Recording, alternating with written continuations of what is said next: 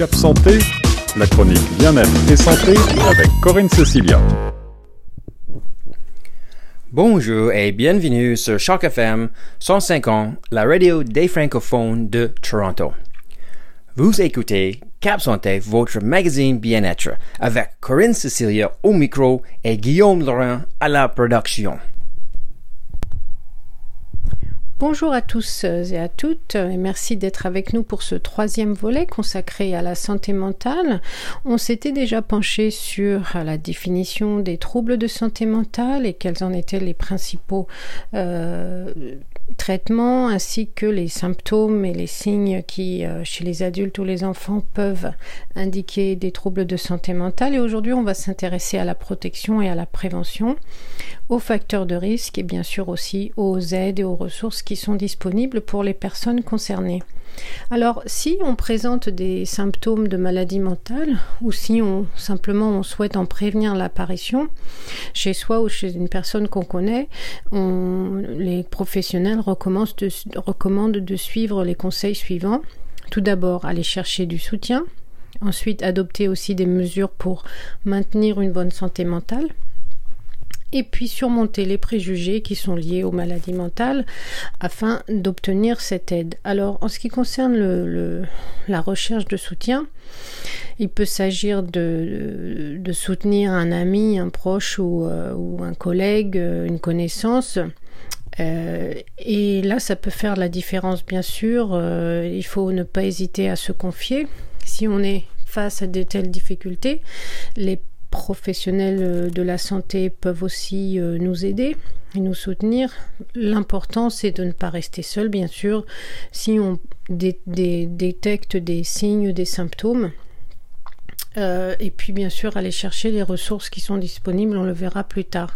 Alors en ce qui concerne l'adoption de mesures pour maintenir une bonne santé mentale, on le dit souvent ici, c'est qu'il faut changer nos habitudes et suivre des conseils qui, permettent de rester en bonne forme euh, physique et psychologique. Alors, Cela peut bien sûr euh, concerner euh, les, habitudes alimentaires, les habitudes d'activité physique, et les habitudes sociales. Alors l'important, euh, c'est de conserver un équilibre, un équilibre qui permet euh, de, faire face aux difficultés de la vie, que ce soit dans le domaine social, le domaine économique, le domaine émotionnel ou spirituel. Alors on recommande souvent bien sûr euh, de faire en sorte de maintenir une bonne santé, c'est-à-dire prendre le temps de bien manger, prendre le temps de dormir, c'est important de dormir suffisamment, prendre le temps de faire de l'exercice tous les jours si c'est possible, de réduire sa consommation de stimulants, que ce soit le café ou les boissons énergisantes, mais surtout bien sûr aussi de diminuer ou cesser complètement la consommation d'alcool, de drogue ou de tabac qui sont des facteurs aggravants. Bien sûr, on parle aussi, quand on parle d'équilibre, on parle de réseau social, de relations sociales, entretenir des relations positives avec son entourage, les membres de la famille, les amis, les voisins, les collègues au travail. Il peut s'agir aussi de participer à des activités de loisirs qui vous plaisent ou qui vous donnent euh, un espace pour oublier les problèmes. Ça peut être aussi éviter de rester seul hein, quand on vit une situation difficile, que ce soit la perte d'un emploi, la perte d'un être cher. C'est important de demander du soutien à nos proches ou à une personne de confiance ou même à un organisme spécialisé si on préfère passer par, par cette voie-là. C'est important aussi de diminuer le niveau de stress, hein. on en parle souvent ici aussi, donc utiliser des méthodes naturelles pour contrôler le stress. Il peut s'agir de faire de la respiration. D'autres personnes trouvent la détente dans euh, la méditation ou le yoga ou des activités physiques en douceur. Ça peut aussi bien sûr euh, concerner la capacité de, d'échanger avec d'autres personnes, soit des personnes qui sont dans la même situation, soit des personnes qui vous comprennent et qui peuvent vous aider à mieux gérer vos émotions, Donc euh, ça permet de diminuer son niveau de stress quand on en parle. Et puis bien sûr, entretenir un climat positif hein, dans son activité professionnelle, ça c'est important. On peut solliciter son employeur ou ses collègues pour trouver des façons de euh, de favoriser la, participation des employés aux activités ou de mettre un système en place euh, de reconnaissance au travail ou de ça peut être aussi bien sûr prendre des mesures pour prévenir des situations délicates comme le harcèlement psychologique ou, euh, ou autre. Donc ça c'est un aspect important essayer de trouver un équilibre dans sa vie. Ensuite, on a dit qu'il était important de, surmonter les préjugés qui sont liés encore aux maladies mentales. Alors souvent on hésite à consulter un professionnel de la santé à cause de nos propres préjugés ou alors à cause de la perception qu'on en a ou de la perception de certaines personnes euh, qui peuvent porter un jugement négatif si on exprime un problème de santé mentale. Alors parfois, c'est ce qui fait qu'on attend trop longtemps pour en parler ou pour aller chercher de l'aide ou des soins. Bon, par ailleurs, bien sûr, il y a aussi des facteurs de risque.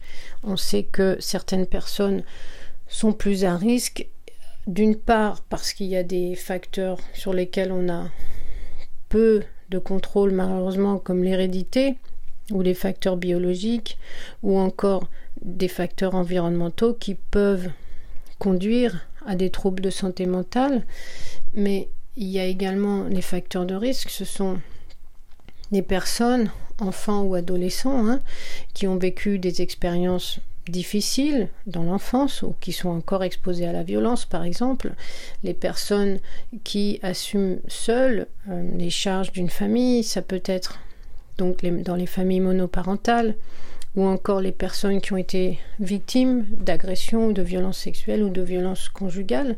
Ça peut être bien sûr des personnes qui ont perdu leur emploi ou qui ne travaillent pas depuis longtemps. Donc des personnes qui ont des faibles revenus ou des personnes âgées qui sont en perte d'autonomie ou en situation d'isolement social, isolement euh, professionnel. Donc bien sûr, euh, certaines personnes n'ont pas forcément la capacité d'exprimer les difficultés qu'elle traverse. Donc c'est pour ça que c'est important que l'entourage soit attentif, notamment au niveau des enfants ou des adolescents, mais aussi peut-être des, aînés qui sont autour de nous et qui ont peut-être moins de soutien qu'on pourrait en avoir quand on est un adulte encore en activité.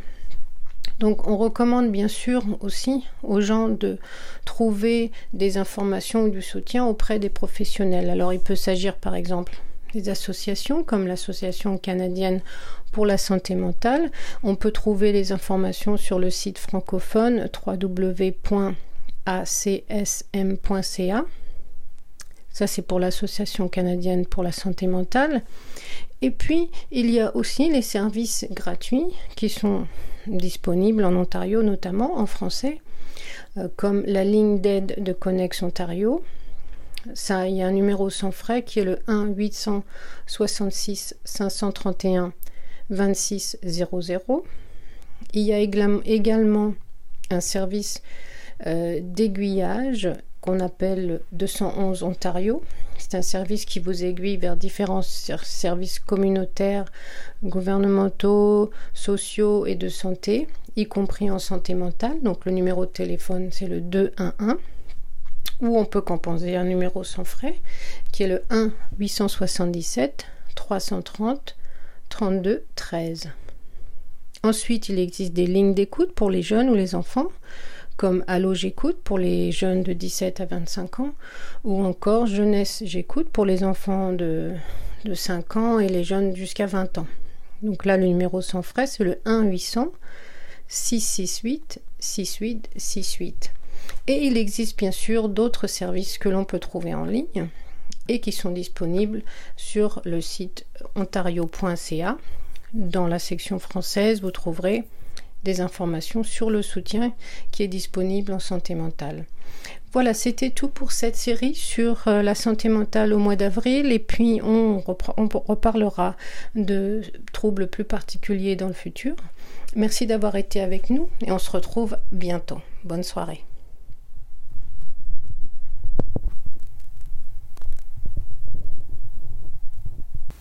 Et on se retrouve bientôt pour une prochaine édition du magazine Cap Santé.